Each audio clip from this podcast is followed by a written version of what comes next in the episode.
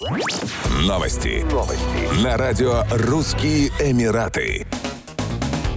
Авиакомпания Emirates запускает рейсы на бизнес-джетах по запросу клиентов. Воздушные суда будут выполнять короткие перелеты в соседние страны Персидского залива. Рейсы будут отправляться из дубайского международного аэропорта Аль-Мактум. Полеты будут выполняться на двухмоторных самолетах Phenom 100 в пункты назначения в Саудовской Аравии, Бахрейне, Кувейте, Омане, а также в города Объединенных Арабских Эмиратов. Бизнес-джет будет вмещать до четырех пассажиров. Во время рейса путешественникам предложат закуски и прохладительные напитки, а также разрешат зарегистрировать одну сумку среднего размера весом до 15 килограммов вместе с ручной кладью. В Дубае пассажиры смогут воспользоваться услугами водителя, который доставит их в аэропорт на лимузине. По прибытии в терминал гостей ждет VIP-сопровождение представителем авиакомпании, который будет сопровождать их на всем пути до посадки на рейс. Аналогичное сопровождение будет предлагаться и в пункте назначения, наряду с быстрым прохождением таможни и паспортного контроля. Пассажирам будет предоставлен доступ в частный зал ожидания.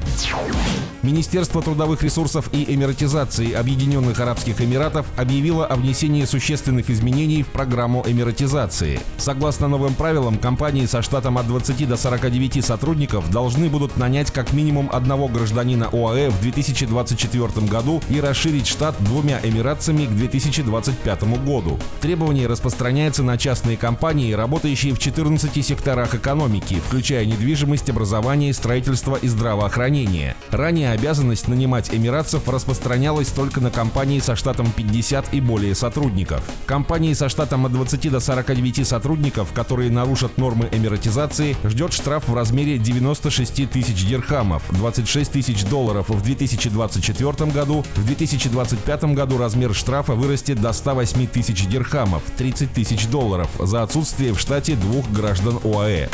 Еще больше новостей читайте на сайте RussianEmirates.com